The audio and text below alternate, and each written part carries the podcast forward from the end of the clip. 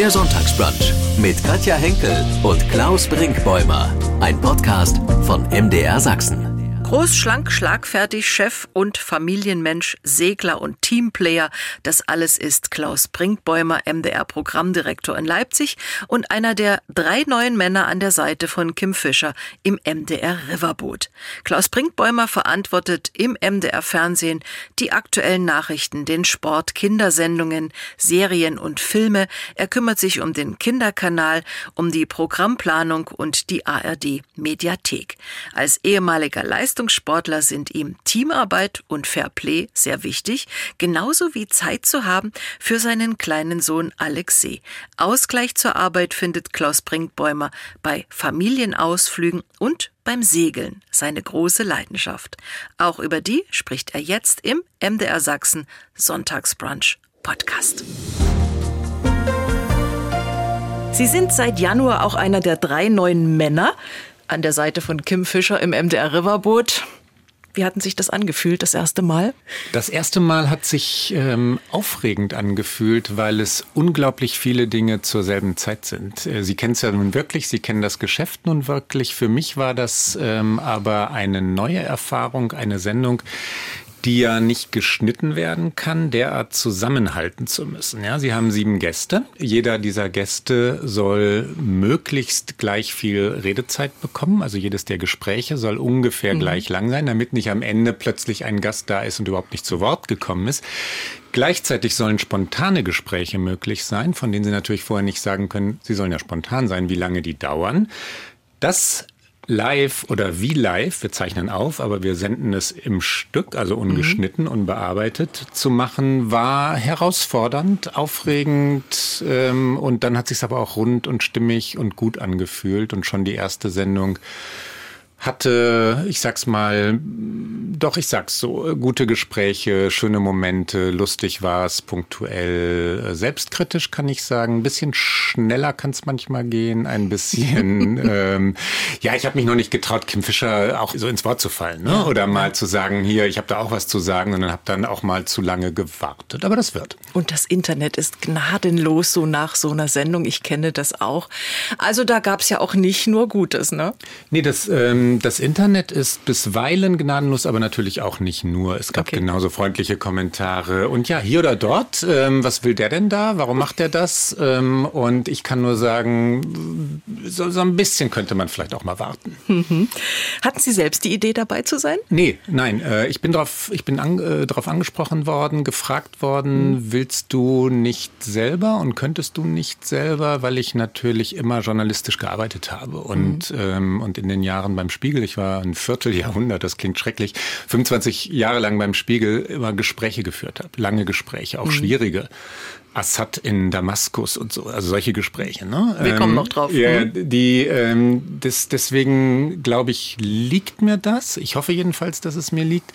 Und wir hatten, das gehört zur Wahrheit dazu, eine schnelle Entscheidung zu treffen. Wir hatten, mhm. das wissen Sie, Riverboat zusammen mit dem RBB gemacht. Mhm. Ähm, es war auch klar, eigentlich klar, dass wir 2023 Riverboat weiterhin zusammen mit dem RBB machen würden. Und dann kam es beim RBB ein bisschen anders mhm. ähm, und wir mussten schnell neu besetzen und machen Riverboat nun mit der Besetzung, die wir haben und aller Begeisterung wieder ganz alleine und vergnügt aus Leipzig. Aber viele haben sich gefragt, warum jetzt drei Männer? Weil alle drei natürlich, wie gesagt, das musste schnell passieren ja. und alle drei haben ähm, Verpflichtungen. Ich kann unmöglich äh, mehr als diese zehn Sendungen, die ich mache, moderieren. Mhm. Dann würde ich die eigentliche Aufgabe, Programmdirektor zu sein, nicht mehr vollständig ausfüllen können. Matze Knob hat Tourneeverpflichtungen. Wolfgang Lippert ist ein vielbeschäftigter Mensch und es musste alles schnell passieren. Mhm. Wir, außerdem glauben wir, dass der Wechsel etwas, äh, etwas hat. Wir sind ja nicht drei Männer, die einander allzu sehr ähneln. Ja? Mhm. Der eine, Matze, ist ein großer Comedian, ähm, Wolfgang ist ein fantastischer Entertainer, ich bin Journalist durch und durch. Und äh, ich glaube, dass wir unterschiedliche Dinge in die Sendung bringen und mhm. dass es dadurch abwechslungsreich wird. Sie sind seit 2000 21 MDR-Programmchef. Also ich konnte in Ihrer Vita lesen, was das eigentlich bedeutet, was Sie da alles verantworten müssen und zu tun haben. Erklären Sie das doch mal unseren Zuhörern. Was das so alles ist? Also, es gibt in der Programmdirektion in Leipzig, äh, die ich zu verantworten habe und wo, die ich gerne verantworte, Hauptredaktionen. Das sind die Hauptredaktionen Sport, Unterhaltung, Fiktion, das meint Fernsehfilmserie und das Kinderprogramm ähm, sowie Information. Das sind die wesentlichen Themen, mit denen ich mich beschäftige. Dann gibt es die zentrale Programmplanung für den gesamten MDR und all das crossmedial, das heißt Hörfunk, Fernsehen und natürlich online und online meint vor allem die Mediathek der ARD. Was bringen wir dort ein? Das ist zentrales strategisches Vorhaben der ARD, die Mediathek so stark wie möglich zu machen. Ich könnte noch ein bisschen mehr sagen, aber das, äh, das ungefähr habe ich zu tun. Das ist eine Menge, würde ich mal schon sagen. Sie hören sicher schon raus, liebe Hörerinnen und Hörer, dass das viel ist, was er zu verantworten hat. Wie lang sind denn so die Arbeitstage? Die sind ein bisschen zu lang, mhm. ähm, aber das gehört dazu und das ist nun wahrlich kein Jammern und Klagen. Zu lang meine ich nur, weil ich einen, einen kleinen Sohn habe, den ich sehr gerne abends sehen möchte und erleben möchte. Und das geht nicht immer ganz auf, aber ähm, es ist zu bewältigen. Das Team ist fantastisch. Es sind, und das meine ich, ich muss da jetzt nicht irgendjemandem schmeicheln, sondern es ist so. Es gibt so viele mhm. hochkompetente Menschen, Menschen beim MDR, die voller Leidenschaft das tun, was sie tun und voller äh, Können eben auch, die wissen, was sie tun, ja. Das ist zu leisten. Und äh, Arbeitstage, ja, kurz sind sie nicht. Aber die Familie muss schon mitziehen, ne? Ja, klar. Natürlich muss sie das. Fernsehfilm haben Sie vorhin angesprochen, so Fiktion, das interessiert immer äh, viele unserer mhm. Hörerinnen und Hörer. Was es da vielleicht Neues im MDR demnächst gibt? Gibt es vielleicht eine Serie, die fortgesetzt wird? Gibt es einen neuen Film? Irgendwas, was Sie vielleicht schon mal verraten können? Ja, und das mache ich natürlich gerne.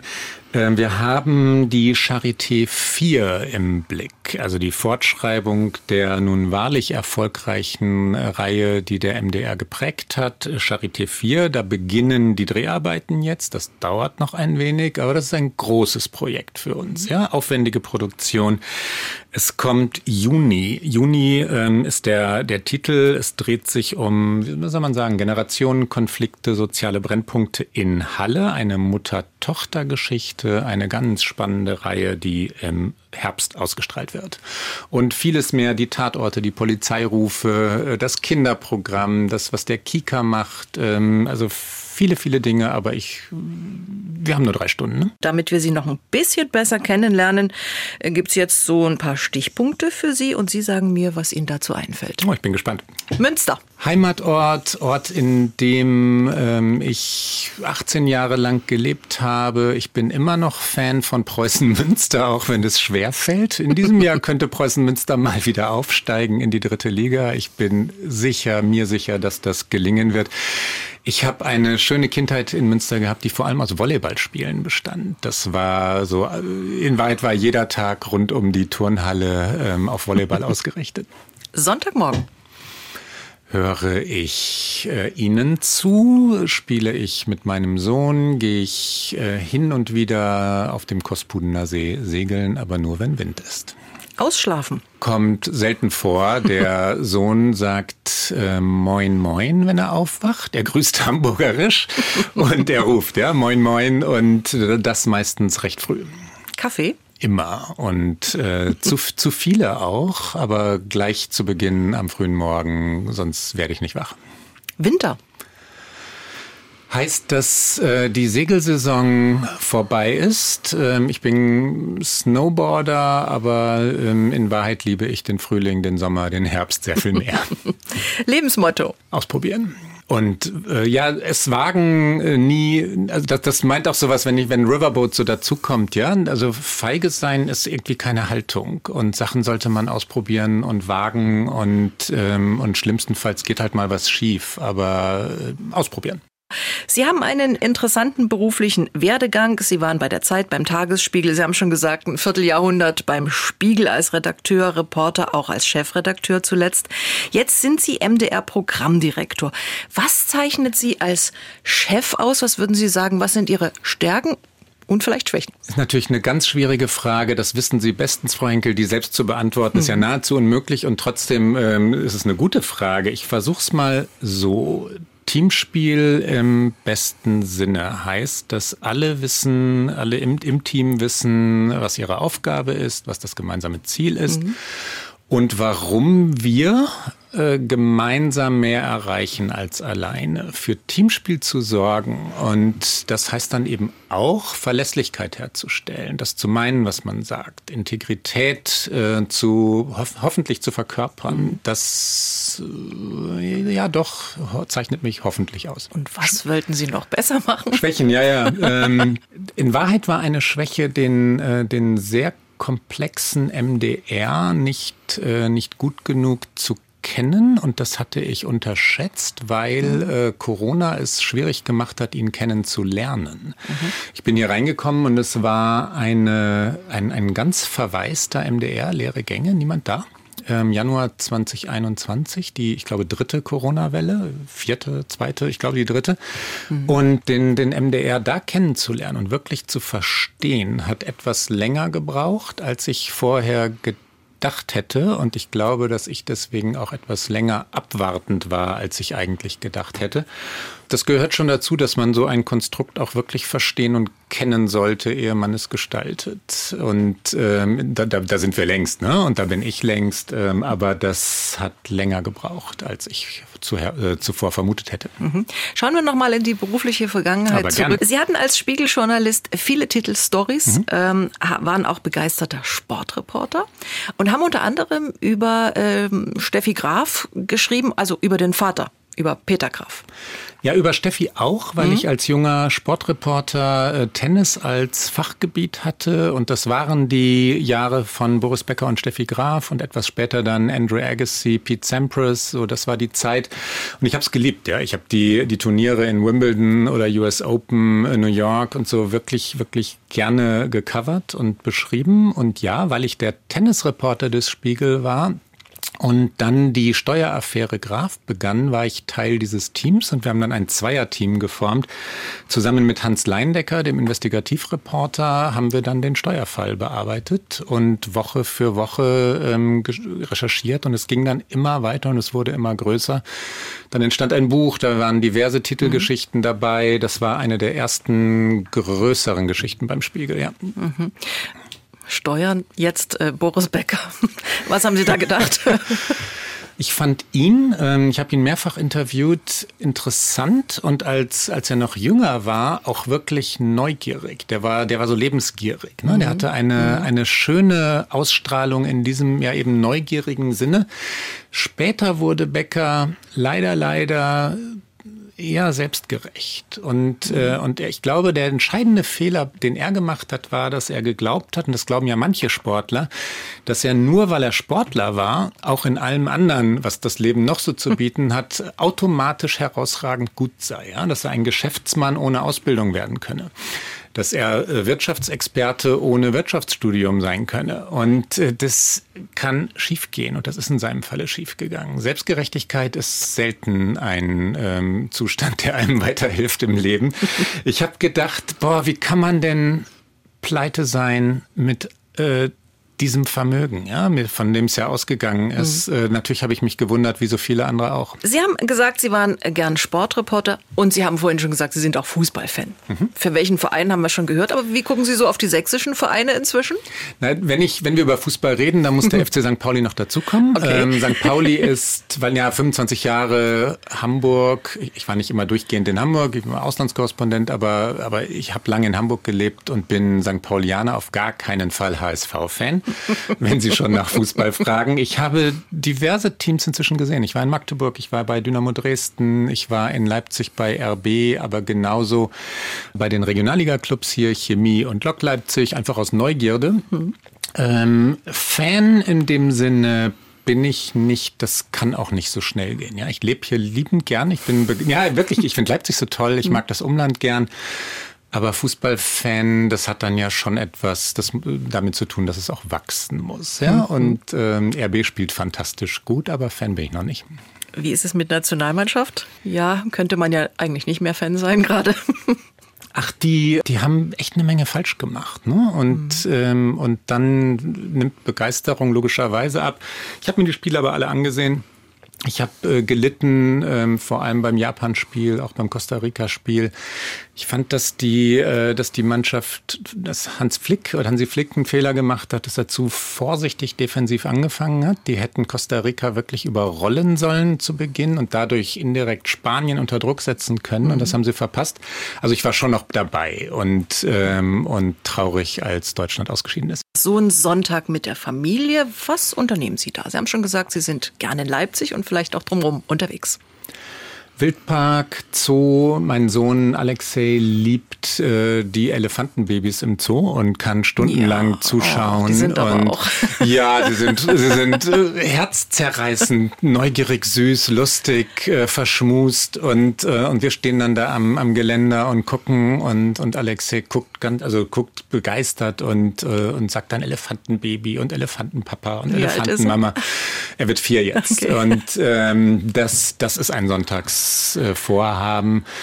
Schlicht Spielplatz, Clara Zetkin Park, wenn es Frühling wird oder Sommer wird, Kanu fahren, äh, segeln auf dem Kospudener See. Und dann für uns kommt auch noch dazu, da wir ja erst seit zwei Jahren hier sind, äh, das Sendegebiet wirklich zu entdecken, Ausflüge zu machen. Wir waren jetzt vor ein paar Wochen in Zwickau, das kannte ich noch gar nicht. Äh, das Automuseum dort, das Schumannhaus, das war neu für mich, weil ich dort nie gewesen war. Und solche Ausflüge machen wir permanent. Ähm, jedes zweite, dritte Wochenende. Sie waren Volleyballer, haben da auch als Jugendlicher eine Menge erreicht. Ja, ich habe Volleyball gespielt, ähm, so seit ich zehn Jahre alt war, bis ich 26 oder 27 war. Mhm.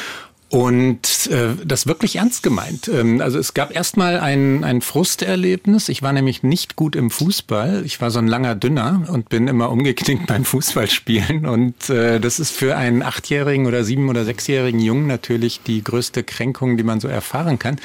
Und dann gab es aber einen Deutschlehrer, Sportlehrer, der sagte, komm doch mal bei uns vorbei, ich mache Volleyballtraining. Und das mhm. passte von der ersten Trainingsstunde an. Und dann habe ich es äh, die, also wirklich meine ganze Jugend hindurch gemacht beim USC Münster und in der Schulmannschaft und bin so diverse Male, ich glaube achtmal insgesamt ähm, Deutscher, das hieß damals natürlich Westdeutscher Jugendmeister geworden. Und ja, das war Lebenssinn. Ne? Die mhm. Reisen mit der Mannschaft, die Freundschaften halten bis heute. Mhm. Ähm, ich habe vorhin mal kurz über Teamspiel geredet, Mannschaftsspiel, daher kommt's. Ne? Dieses Gefühl, dass man sich aufeinander verlassen kann, dass man eine Rolle ausüben kann, die dazu beiträgt, dass alle gemeinsam etwas erreichen und ja. stärker werden. Das war die Urerfahrung, wenn man es mal ein bisschen verkitscht so nennen möchte. Spielen Sie heute noch so freizeitmäßig mal Volleyball? Ganz selten. Mhm. Also wir treffen uns in Münster, das, da, da hat es damals äh, angefangen, immer mal wieder. Jetzt in diesem Jahr wird unser Trainer 80 und dann treffen wir uns dort wieder, unser ehemaliger Trainer natürlich. Mhm. Dann treffen wir uns dort, werden auch ganz sicher irgendwo Beachvolleyball spielen. mal im Urlaub, aber ich habe dann den, den Wechsel zum Segeln auch ziemlich konsequent vollzogen und so viel Freizeit habe ich ja nicht. Ähm, also eher Segeln als Volleyball heute. Machen Sie sonst irgendwas auch um fit für diesen Job zu sein? Ja, relativ gesund leben im Sinne von jetzt dann doch nicht so wahnsinnig viel Kaffee. Den Kaffee hatten wir vorhin schon. Ähm, natürlich passe ich auf Ernährung auf, Rennradfahren, Radfahren. Mhm. Ähm, ich achte schon auf Bewegung, ja. Das, ähm, das, das schon, der Sport, den ich mache, ist tatsächlich Segeln. Sie waren viele Jahre beim Spiegel. Heute verantworten Sie als MDR-Programmdirektor auch die Nachrichtensendungen, verfolgen natürlich das aktuelle Geschehen. Und Sie waren einige Zeit in Amerika und haben mir vor unserer Sendung erzählt, so ab 2007 und das wäre ganz toll gewesen. Ja, 2007. Es war, es war mehreres zugleich. Es, es begannen auch traurige Jahre, weil die Wirtschaftskrise kam mhm. und die Wirtschaftskrise erschütterte die USA und dann ja auch äh, die übrige Welt. Ich habe für den Spiegel den Fall von Lehman Brothers, also den Zusammenbruch dieses Konzerns äh, beschrieben und da wurden Tausende von Menschen arbeitslos. Ähm, was aber parallel geschah, war die, äh, war der Wahlkampf und dann die Wahl Obamas zum Präsidenten. Und dadurch gab es in Amerika so eine, so einen, einen Aufbruchsgeist, eine Stimmung, äh, die, die neu war nach den Bush-Jahren. Ja, die Bush-Jahre zuvor hatten ähm, Kriege bedeutet, Irak mhm. und Afghanistan. Ja und sehr viel Misstrauen in Politik ausgelöst. Und Obama hatte etwas Charismatisches, Junges auch verglichen mit Bush. Wenn man es ein bisschen überhöhen möchte, kann man auch sagen, so Romantisches. Ja? Die, die, die USA hatten das Gefühl, boah, wir können auch anders. Und wir können auch ähm, zusammenhalten und, äh, und wirklich etwas erreichen Die Wahlnacht habe ich tatsächlich in Chicago äh, verbracht auf der Wiese, wo dann die vier Obamas, also die beiden Töchter, Michelle und Barack, ähm, so Hand in Hand auf diese auf so eine Tribüne kamen mhm. und die Menschen um mich herum weinten allesamt. Das waren die Bürger und Bürgerinnen von Chicago und mhm. äh, Obama war ja einer von ihnen. Das hatte etwas Schönes, äh, Großes und es war eine Freude, dort Korrespondent zu sein. Sie haben ja auch mehrere Bücher geschrieben, mhm. unter anderem auch eins über die Politik und die Medien in Amerika. Warum war das dann zwingend für Sie? Weil da wirklich etwas verrutscht. Äh, Im Wahn heißt mhm. das, äh, dieses Buch. In Amerika ist etwas Fundamentales ausgelöst worden, das wir ja in abgeschwächter Form auch kennen. In Amerika war es extrem. Also die Verschiebung, äh, Verzerrung kann man eher sagen, auch Verdrehung von Wirklichkeit, ähm, die durch Medien betrieben wird. Ähm, Medien, die ähm, Geschäfte machen wollen, die also nicht so sehr an der Demokratie und deren Stabilität interessiert sind, sondern am, am Kommerz, ähm, wie Fox News die sehen, dass sie durch Hass profitieren, dass sie von Hass profitieren, dass sie, wenn sie Hass transportieren, mehr Publikum zu sich ziehen, als wenn sie milder berichten. Mhm. Fox News weiß das. Die wissen das sehr genau. Ja? Je aggressiver die Berichterstattung und je wütender, je mehr sie Hass auf Migranten schüren, desto mehr Zuschauer schalten ein, desto mehr Geld kommt durch Werbung rein. Das verändert eine Demokratie und das erzeugt Polarisierung. Und dann kommt ein, äh, ein Kandidat wie Donald Trump daher, steigert die Quoten noch einmal. Fox News weiß, uiuiui, also wenn wir diese Art der Spaltung betreiben und diesen Kandidaten unterstützen, dann haben wir die besten, Rekord, äh, die besten Quoten, die wir jemals hatten. Und das ist passiert. Und so wurde Donald Trump derjenige, der am meisten ähm, beschrieben und gezeigt wurde. Bei allen anderen Kandidaten sind die Sender runtergegangen. Bei Trump haben haben sie draufgeschaltet. Und das Ergebnis kennen wir ja. Wer wurde Präsident? Wer gewann die Wahl? Mhm. Die Verzerrung von Wirklichkeit meint, äh, das bewusste Lügen Denunziation, ähm, Beleidigung des politischen Gegners, Stilisierung des politischen Gegners als Feind, als Zerstörer oder in dem Fall Hillary Clintons Zerstörerin der Demokratie unbedingt dazu gehörten. Mhm. Das ist gefährlich. Das ist wirklich gefährlich für die Demokratie. Und da spielen dann öffentlich-rechtliche Medien, die wirklich in der Mitte der Gesellschaft verankert sind, nicht auf Profit aus sind, eine zentrale Rolle. Das ist tatsächlich einer der Gründe, warum ich heute beim MDR bin. Mhm. Wie schauen Sie heute auf Joe Biden und Amerika? Ich war überrascht ähm, über Joe Biden, als er neulich seine State of the Union Rede, also die Rede zum, äh, zur Lage der Nation gehalten hat, mhm. weil er dort gut war, ähm, spontan war, lustig war, schlagfertig auf Kritik geantwortet hat. Normalerweise sorge ich mich, weil er wirklich sehr alt ist, sehr, sehr fragil aussieht, ähm, sich nicht wirklich wehren kann gegen die ganz scharfen Attacken, die in Amerika dazugehören. Zu einem Gesamtbild gehört auch, dass er ziemlich viele Reformprojekte durchgebracht hat, Klimagesetze durchgebracht hat, die wichtig sind, die es vorher nicht gegeben hatte, auch unter Obama. So fair muss, man, muss man sein, ja, nicht mhm. gegeben hatte. Biden mhm. hat sich da durchgesetzt. Ähm, ich glaube, das ist jetzt eine Prognose, die vielleicht gewagt ist, dass Biden noch einmal antreten wird ähm, und dann aber nicht wiedergewählt werden wird, weil er dafür zu alt ist. Und da wird es dann potenziell wieder ruppig in den USA und vielleicht sogar gefährlich. Es gibt eine Schnellantwortrunde für Klaus Brinkbäumer. Es ist ein guter Tag, wenn? Wenn es windig ist. Geld gebe ich gern aus für. Neue Segel? Habe ich mir gedacht. Ein guter Freund sollte. Äh, die Freundschaft wirklich pflegen und erreichbar sein, sich interessieren, abenteuerlustig sein, sich melden. Wenn ich einen Tag ganz für mich habe, dann äh, greife ich mir ein Buch und äh, wähle die richtige Musik dazu aus, lande entweder in der Hängematte oder irgendwo, wo es gleichfalls gemütlich ist und lese, lese, lese, lese. Mhm. Tanzen kann ich. Nicht besonders gut. Kochen kann ich. Besser. Okay. Im Fernsehen schaue ich.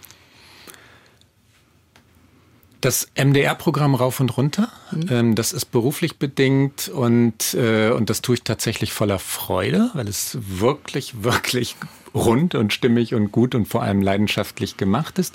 Und dann ansonsten sehr ausgewählt. Immer auch mal amerikanische Nachrichtensendungen, weil es mich interessiert. Ähm, natürlich auch Netflix-Programme, Angebote also jetzt nicht mehr lineares Fernsehen, aber selbstverständlich muss ich wissen, was, was dort läuft. Und dann äh, bin ich ein ziemlicher Serienfan. Also mhm. die so Borgen oder so politische Serien, ähm, fiktionalisiert natürlich in dem Fall. Ich war auch Game of Thrones Fan. Die besten Serien gehen an mir nicht vorbei. Nach einem anstrengenden Arbeitstag gönne ich mir Pausen natürlich. Ein Glas Wein, Spielstunden mit dem Sohn. Ja, das reicht ja auch. Wie geht's so weiter mit unserem Riverboot. Schippert es jetzt weiter mit diesen vier Moderatoren dahin? Gibt es irgendwas, was Sie vielleicht doch anders machen wollen, planen irgendwie?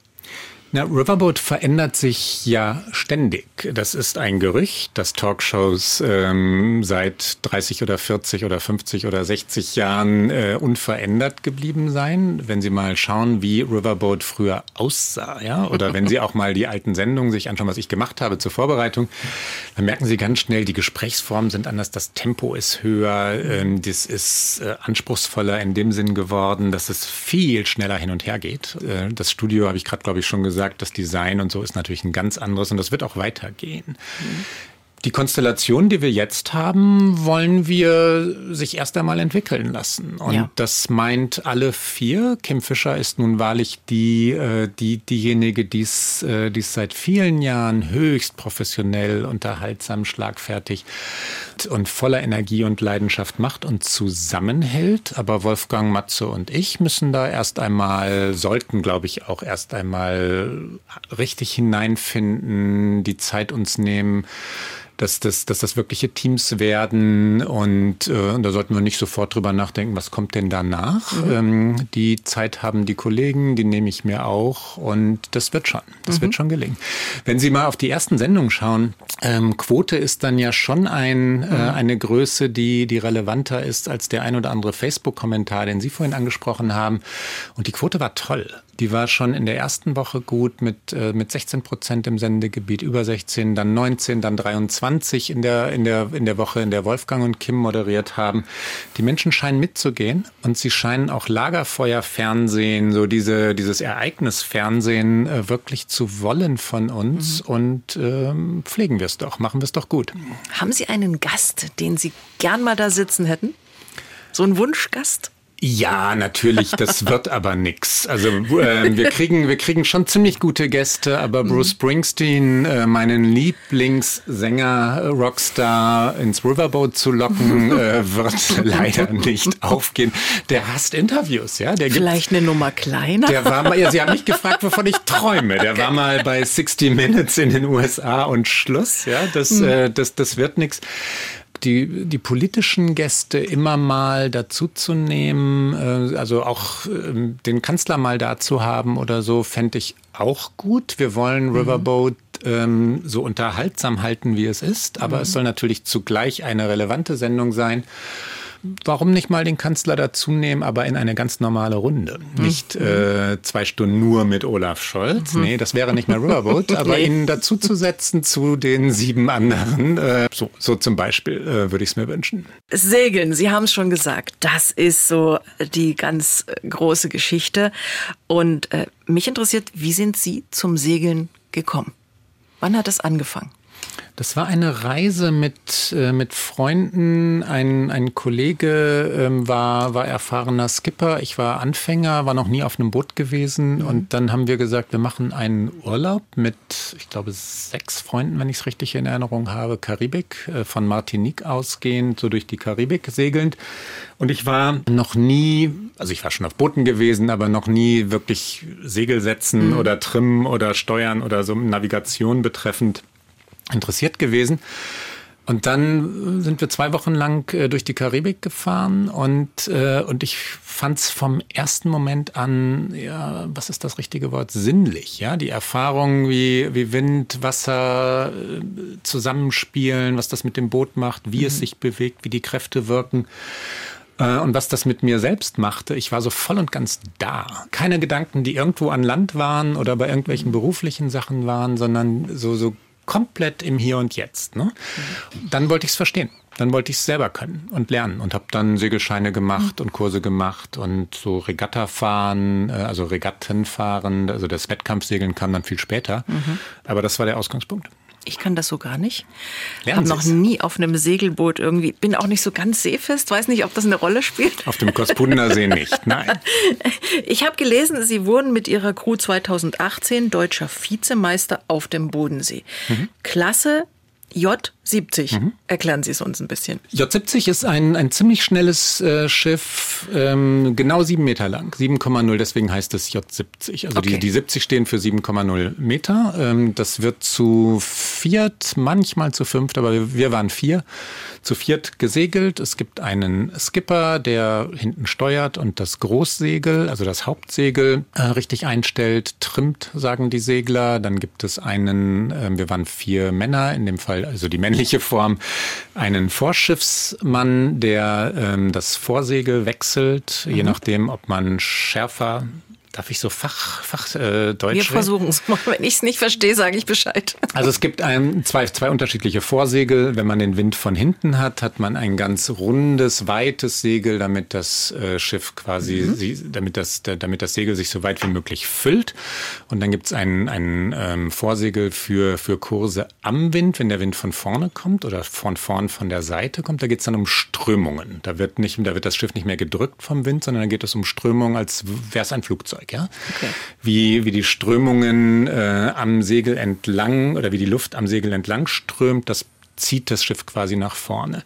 Dann gibt es den, der diese Vorsegel trimmt, also einstellt und ähm, dann noch einen Taktiker, der sehr genau schaut, was macht die Konkurrenz, wo ist mehr Wind, das sieht man auf dem Wasser. Das sind Sie dann gewesen. Ich war Steuermann. Also ich hatte, ich hatte die, äh, das, das Steuer und das Falsch Großsegel gedacht. und der Taktiker hat mir gesagt, wohin ich fahren soll.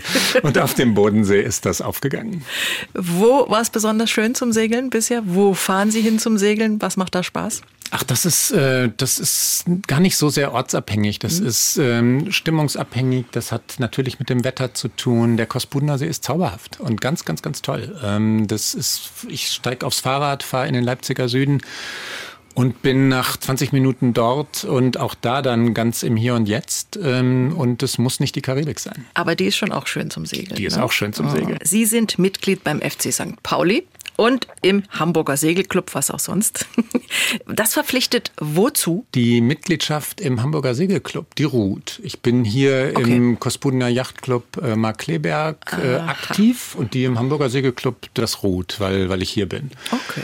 Und was ist mit FC St. Pauli? Hat im letzten Jahr den Aufstieg in die Bundesliga wie immer verpasst und wir würden so gerne mal wieder aufsteigen. Letztes Jahr gab es die Chance und dann aber Niederlage auf Niederlage.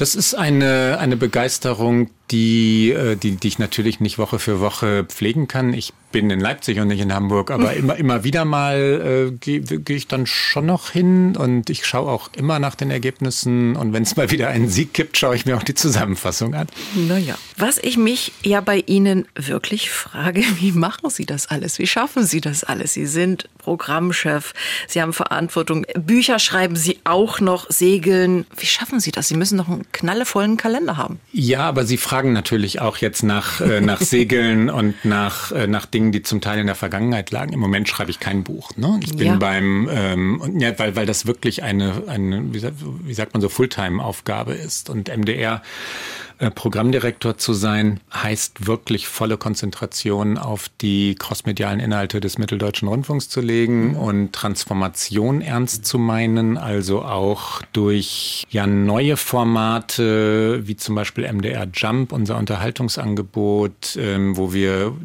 Dinge, die wir im Fernsehen gemacht haben und in der Hörfunkwelle MDR Jump zusammengeführt haben und dadurch etwas, äh, also auch neue Formate in der, in der digitalen Welt entwickelt haben, das verlangt Aufmerksamkeit und das dauert und das ist äh, eine Menge Zeit. Also ich kann nicht alles, was Sie gerade angesprochen haben, immer noch parallel machen. Das wäre schlicht ein falscher Eindruck. Aber wenn wir sagen Beruf, ja, Familie, ja. vielleicht doch das Hobby. Ja, ja, also irgendwie ist es ja trotzdem schon, der Beruf ist ja so breit gefächert, was Sie gesagt haben, was alles da ist. Da fragt man sich, äh, wie, wie klappt das? Wie strukturiert muss man sein, um das äh, alles gut hinzubekommen? Auch viele Sitzungen, ja, in Ihrem Fall. Ja, und manchmal zu viele Sitzungen das, äh, und zu lange. Die ARD neigt nicht zur Unterkomplexität. Das äh, kann man, glaube ich, sagen. Und jetzt im Moment möchte sie sich selbst reformieren. Und auch das bedeutet viele Sitzungen. Schlagkräftiger werden, Zusammenspiel verstärken. Das wird uns auch gelingen, aber es ist viel Aufwand und Detailarbeit. Ihre Frage war eine andere. Wie schafft man das? Ich will es gar nicht irgendwie stilisieren oder heroisieren. Natürlich braucht es Struktur und, äh, mhm. und geplante Tage und dann auch ganz bewusste Entscheidungen. Heute ist frei. Ne? Sonst, äh, sonst käme mein Sohn wirklich zu kurz. Als Spiegelredakteur waren Sie unter anderem auch in Krisengebieten im Irak zum Beispiel. Und ich habe gelesen an einer Geiselnahme beteiligt. Erzählen Sie darüber. Es war das äh, Geiseldrama von Cholo, so wird es heute genannt. Ähm, die Familie Wallert aus Göttingen war tauchen auf einer Insel namens Sipadan, malaysische Insel, ähm, und wurde von dort verschleppt auf die philippinische Nachbarinsel Cholo. Also Piraten kamen, die äh, zu Abu Sayyaf, einer Terroristengruppe, Piratengruppe würde sie selbst sagen, die Regierung stuft sie als Terroristen ein, ähm, die haben die Wallats entführt und es war ein großes Drama in Deutschland. Wir sind, ich, wenn ich mich jetzt nicht verrechne, im Jahr 2000, Ostern 2000 mhm. ähm, ungefähr. Ich hoffe, dass ich jetzt das Datum richtig im Kopf habe, aber es war Ostern. Renate Wallert ähm, wurde von einer Tages, von einem Tagesschau-Team oder von einem ARD-Team gefilmt in diesem, ähm, in diesem Geiselcamp. Die waren im Dschungel. Ähm, und dann gab, gab es in Deutschland eine enorme Welle der Berichterstattung, der Solidarität, des Mitleids ähm, mit dieser Familie, die einsam und wirklich unter Lebensgefahren im Dschungel war. Der Spiegel hat zunächst mich, ich war junger Auslandsreporter, dorthin geschickt, äh, um, um von dort zu berichten. Und ich war zwei Wochen dort, habe für, habe über die Wallats geschrieben, habe über den Kommandanten dieser Terrorgruppe geschrieben, ein Telefoninterview mit dem geführt und bin abgelöst worden durch den Kollegen Andreas Lorenz, unseren, ähm, ich sag unseren, den damaligen Spiegelkorrespondenten in Peking. Mhm. Und Andreas wurde entführt. Andreas ging in eine Falle, nicht seine Schuld, er ist in eine Falle gelockt worden in einem Café. Für ein Interview in einem Café äh, war er verabredet und ist dort sofort überwältigt worden und verschleppt worden. Und dann haben wir beim Spiegel gefragt, äh, wie bekommen wir unseren Kollegen wieder frei? Und ich war ängstlich. Ich habe äh, gedacht, oh Gott, ich weiß schon, was jetzt kommt, weil ich der Einzige war, der diese Insel kannte. Da war vorher niemand. Ähm, und ich hatte aber zwei Wochen dort verbracht. Also fragte der Chefredakteur Stefan Aust mich, den jungen Auslandsreporter, ähm, bist du bereit und kannst du dahin? Und äh, dann hieß das, wenn ich es jetzt auch wieder richtig im Kopf habe, 27 Tage der Recherche, des mühsamen Kontaktaufbaus, ganz vorsichtig auch immer wieder runter von der Insel und wieder drauf und äh, zwei Tage dort Gespräche führen und wieder runter, damit ich nicht die nächste Geisel sein sollte. Ein Kollege Olaf Ilau war noch dabei, wir waren zu zweit. Ähm, wichtig, dass der Name auch genannt wird. Und dann nach 27 Tagen hatten wir einen, einen wirklichen Gesprächsfaden, der hielt einen Austausch mit den Geiselnehmern. Es gab äh, Lösegeld, Lösegeldverhandlungen absurde Pointe, das Lösegeld wurde deponiert beim Gouverneur von Jolo. Das sagt ein bisschen was über diese Insel. Mhm. Aber es war heikel. Ich bin nach Manila geflogen zur Deutschen Bank mit einem Privatflugzeug, habe bei der Deutschen Bank ähm, zwei schwarze Sporttaschen abgeholt, ähm, die schwer waren. Ich, kann die, ich darf die Summe auch heute noch nicht nennen. Mhm. Und dann gab es auf Rolo eine Lösegeldübergabe im Haus des Gouverneurs. Wir haben drei Stunden bangend gewartet. Äh, ist jetzt das Geld weg und nichts passiert. Und nach drei Stunden kam ein weißer VW-Bus und aus dem VW-Bus stieg Andreas Lorenz, die Geisel, die ehemalige Geisel. Oh je. Ja, es war dramatisch, weil ähm, weil das sind auch Bilder, die kriegt man auch nie wieder weg, ne? Nee, weil es ähm, das lässt sich zu einer Erzählung natürlich machen, äh, so viele Jahre danach. Aber als ich dort war und als äh, als also auch diese diese ständigen Trips zu nach Holo und wieder runter und so. Das, äh, weil ich auch wusste, wie Andreas in Geiselhaft geraten war, habe ich permanent Angst gehabt. Ne? Und das ging Olaf genauso. Ähm, es war auch wirklich bedrohlich. Man schrieb über sie, dass sie zu den bekanntesten und renommiertesten deutschen Journalisten gehören, prägende Gespräche führten, schräge Meinungen hatten, abseitige Reisen unternommen haben und grenzwertige Situationen in ihrem Beruf hatten. Wie gern hören Sie das? Was macht das mit Ihnen? Ich muss lächeln und, äh, und es ist, es kommen sofort Bilder auf und, ähm, und ich denke an, an Reportagen zurück und was ich vorhin schon gesagt habe, Dinge auszuprobieren, auch was Neues mhm. zu machen, das, mhm. ähm, das war Antrieb und das ist in Wahrheit ja auch journalistischer Antrieb. Ne? Man, wir, wir Journalisten und Journalistinnen wollen ja Dinge erfahren, die wir noch nicht wissen. Das ist der schönste Beruf der Welt. Was würden Sie sagen, sind derzeit die größten Herausforderungen unserer Zeit? Welche Themen sollten wir auch immer wieder im Fernsehen abbilden? Das ist gar nicht so komplex zu beantworten. Die Klimakrise mhm. und die Stabilität der demokratischen Gesellschaften. Letzteres meint, dass Gesellschaften den Zusammenhalt nicht verlieren, dass die Kluft zwischen Reich und Arm nicht zu groß wird, dass es eine wirkliche Solidarität, Transparenz, äh, verlässliche Medien gibt, die eine Gesellschaft zusammenhalten können. Diese beiden Themen die Stabilität der Demokratie und die Klimakrise. Es gibt ja inzwischen Menschen, die sagen, ich schaue mir nur noch einmal am Tag Nachrichten an, weil so viele schlechte Meldungen verkrafte ich nicht. Ich brauche dann auch wieder den Ausgleich zu was Leichterem.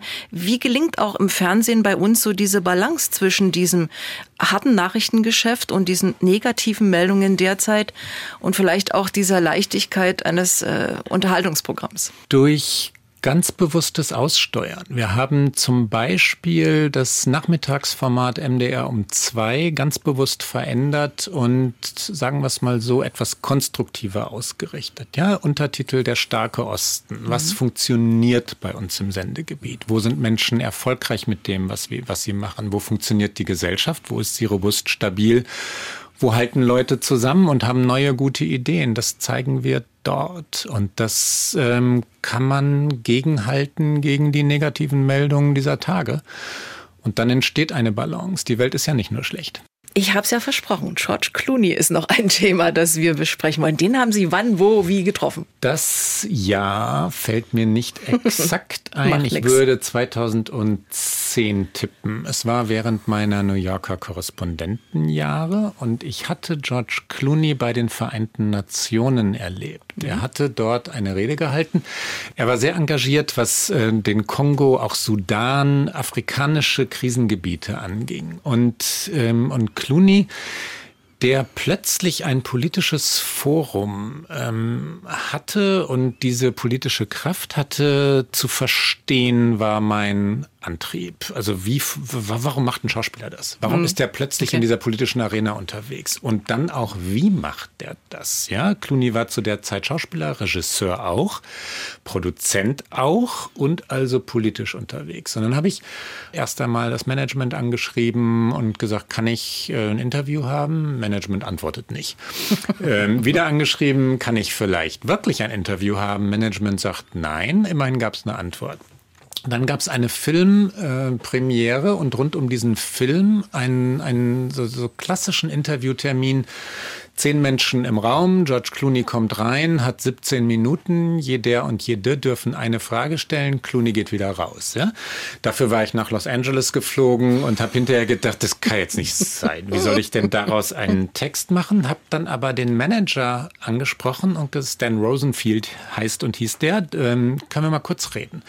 Dann habe ich ihm gesagt, was ich wirklich gerne machen würde, nämlich eine, eine ganz intensive, nahe Reportage über Clooney und und die sollte beschreiben, wie funktioniert das System Clooney. Dafür müsste ich aber Clooney treffen und auch ihn, den Manager, treffen und die Eltern treffen. Also wirklich für einige Wochen im System Clooney sein. Dann lachte der Manager und sagt, haha, ich spreche mal mit George. Ähm, und dann ging es aber tatsächlich irgendwann weiter. Und das, was, ähm, was es aufgeknackt hat, war ein Besuch bei den Eltern in Kentucky. Die Eltern, das war toll. Das war, also die, die Eltern von George Clooney waren so stolz auf ihren Sohn und, ähm, und redeten und redeten und redeten und fragten mich, ob ich nicht bei ihnen übernachten wolle. Und dann haben sie mich durch den Ort geführt. Und als dann George Clooney das hörte, dass sein Vater sagte, der ist okay, der This Guy from Germany, mit dem mhm. kannst du reden, sagte dann George Clooney irgendwann zu seinem Manager, ähm, okay, ich treffe den. Und dann kam irgendwann tatsächlich, ich weiß das noch, ich war in meiner Wohnung, dann kam eine SMS. Ähm, What about lunch at 1 p.m. Äh, von George Clooney. Ne? Und das fand ich ziemlich cool zu dem Zeitpunkt. Mhm. Ähm, also wie wäre es mit Mittagessen um eins? Dann schlug er ein Hotel vor. Dann kam so ein langes Interview und dann kamen weitere Gespräche und dann war, war, die, war die Welt, also die Clooney-Welt natürlich betretbar, weil dann auch die Freunde und Freundinnen, der Manager sowieso, die Anwälte und so gesagt haben, na klar, also wenn George sagt, wir dürfen mit dir reden, dann reden wir mit dir. Mhm. Und daraus entstand dann eine, ein Text, äh, der genau das beschrieb, was ich gerade erklärt habe. Wie funktioniert eigentlich George Clooney? Ne? Und was für eine schöne Recherche. Das ich hätte jetzt gern mal die Telefonnummer von George hat ziemlich Clooney. viel Spaß gemacht. Die gebe ich nicht weiter. Ich gehe schwer davon aus, dass sie sich inzwischen verändert hat. Sie haben auch äh, Steve Jobs getroffen, ja. der Apple-Gründer und äh, der Wegbereiter der digitalen Welt. Äh, wie war das? Das muss ja auch ein tolles Erlebnis gewesen sein. Wobei ich auch nicht, äh, ich will es dann auch nicht, äh, nicht übertreiben. Mhm. gehört ja in, mit, mit, mehreren anderen Menschen zusammen, erlebt ja nie ein Vier-Augen-Gespräch mit Steve Jobs. Das mhm. will ich, da will ich auch nicht so tun, als ob, weil es das nicht gab. Ich, okay. wollte, ich wollte das gern. Ich habe eine ne lange Geschichte drüber, darüber geschrieben, wie Steve Jobs Apple verwandelt hat. Apple mhm. war, ehe Jobs zurückkehrte, er war vorher schon mal da gewesen und dann ausgeschieden, ein kriselnder Konzern, wusste nicht, wohin es wollte. Apple war, war so ein kunterbunter Computerkonzern und dann kam Jobs zurück und diese Minimalisierung, Konzentration auf ganz wenige Produkte und die auch das Design, diese weißen Computer, ne? das war damals die Farbe von Apple Anfang der 2000er mhm. Äh, dieses ganz karge, entschlossene Design, das war Steve Jobs nach seiner Rückkehr und wie radikal in seinem Denken so eindeutige Entscheidungen treffen, mhm. das wollte ich beschreiben. Wie funktionierte Apple? Und dann habe ich versucht, ihm nahe zu kommen und wie gesagt, dieses One-on-One, -on -One, wie man in Amerika sagt, Interview, mhm. das kam leider nicht zustande, aber ein Text über den Konzern war möglich, weil ich dafür nah genug dran war. Sie haben ein Buch geschrieben mit dem Titel Das kluge, lustige, gesunde, ungebremste, glückliche sehr lange Leben, die Weisheit der Hundertjährigen.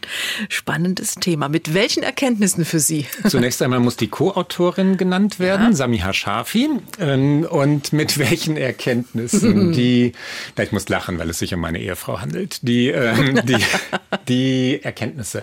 Es sind viele, weil, ähm, weil wir über viele Jahre Menschen überall auf der Welt, äh, vor allem natürlich in Deutschland, aber auch in, in Japan oder Sardinien oder Russland, USA begleitet haben oder interviewt haben, die kurz vor 100 waren oder 100 geworden waren oder auch schon älter waren als 100 und dann auch mit den Wissenschaftlern geredet haben.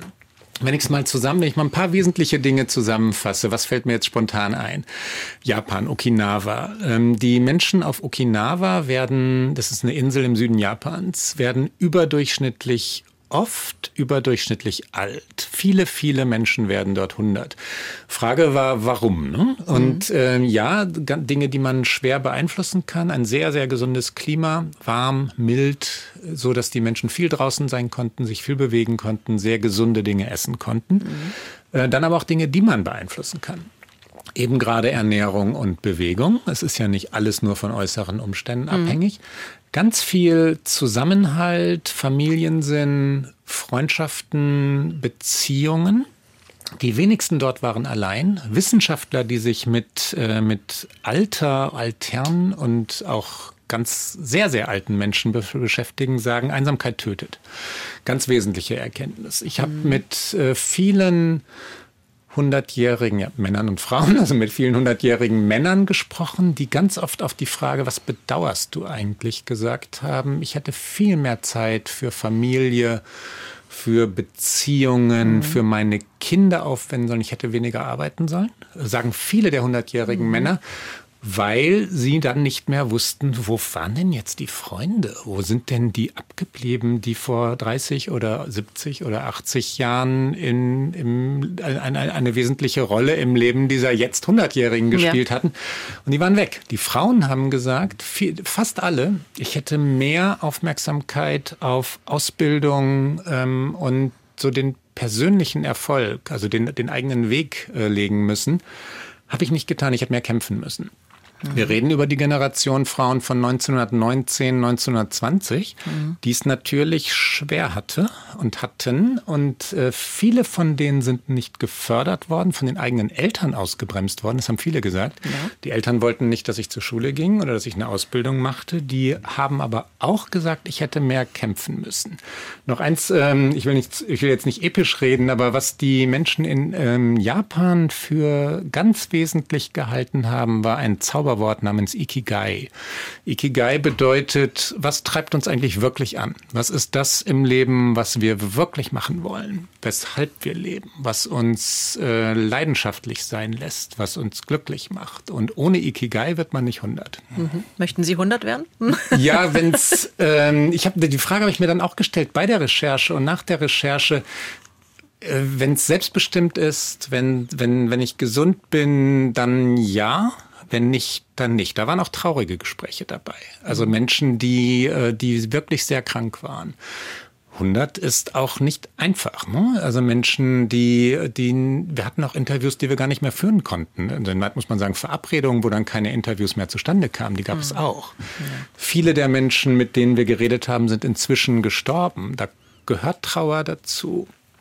Ähm, was die meisten Hundertjährigen konnten, war, dass sie weiterleben konnten nach Momenten der Trauer. Also wenn sie wenn sie Partner, Partnerinnen verloren hatten, zum Teil auch die eigenen Kinder verloren hatten, dass es dann trotzdem weiterging, dass sie die Kraft gefunden haben, weiterzuleben. Und das zeichnet sie aus. Resilienz würde man, glaube ich, heute sagen. Wir haben gerade über die 100-Jährigen mhm. gesprochen. Mhm. Wenn Sie heute mit 56 so auf das blicken, was Sie bisher erreicht haben, wie geht's Ihnen da? Ich habe vorhin, glaube ich, einmal gesagt, der schönste Beruf der Welt und das ist es immer noch. Und das macht mich froh. Ich bin, äh, ich gucke nicht auf, wirklich nicht auf so, so ähm, welchen Posten hatte ich mal oder so, mhm. sondern hat's Freude gemacht war, habe ich was gelernt, war es erfüllend und wird es erfüllend sein. Und ähm, da gehe ich schwer davon aus, ja. Weil es immer aufregend war im Sinne von äh, Dinge zu lernen, Dinge zu verstehen, die ich selber wissen wollte. Damit konnte ich mich dann richtig intensiv beschäftigen. Und das ist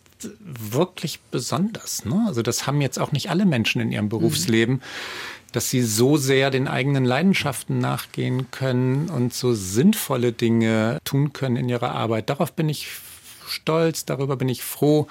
In weit ist es die Berufswahl, ähm, die, von der ich heute sagen kann, ein paar Jahrzehnte später, das war goldrichtig. Welche Wünsche, Ziele gibt es dennoch vielleicht so bis irgendwann mal die 60 kommt? Ja, dass das, das beim, beim Mitteldeutschen Rundfunk, das, was wir vorhaben, gelingt, dass wir Transformation so auf diese Weise äh, gelingen lassen, also dass das aufgeht, dass wir ähm, neues Programm, neue Inhalte auch auf neuen Ausspielwegen, also nonlinearen digitalen Ausspielwegen, wirklich erfolgreich machen, dadurch auch ein jüngeres Publikum begeistern, ohne dass wir die, ähm, die funktionierenden Formate, lineares Fernsehen, Riverboat, ja, äh, mhm. äh, die unsere Nachrichtensendungen beschädigen.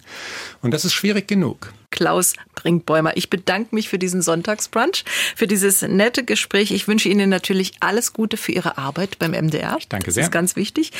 Mögen Ihre Wünsche für unser Programm in Erfüllung gehen und natürlich alle privaten Wünsche auch. Vielen Dank und einen schönen Sonntag noch. Das war ein Vergnügen, Frau Henkel. Danke sehr. Der Sonntagsbrunch, ein Podcast von MDR Sachsen.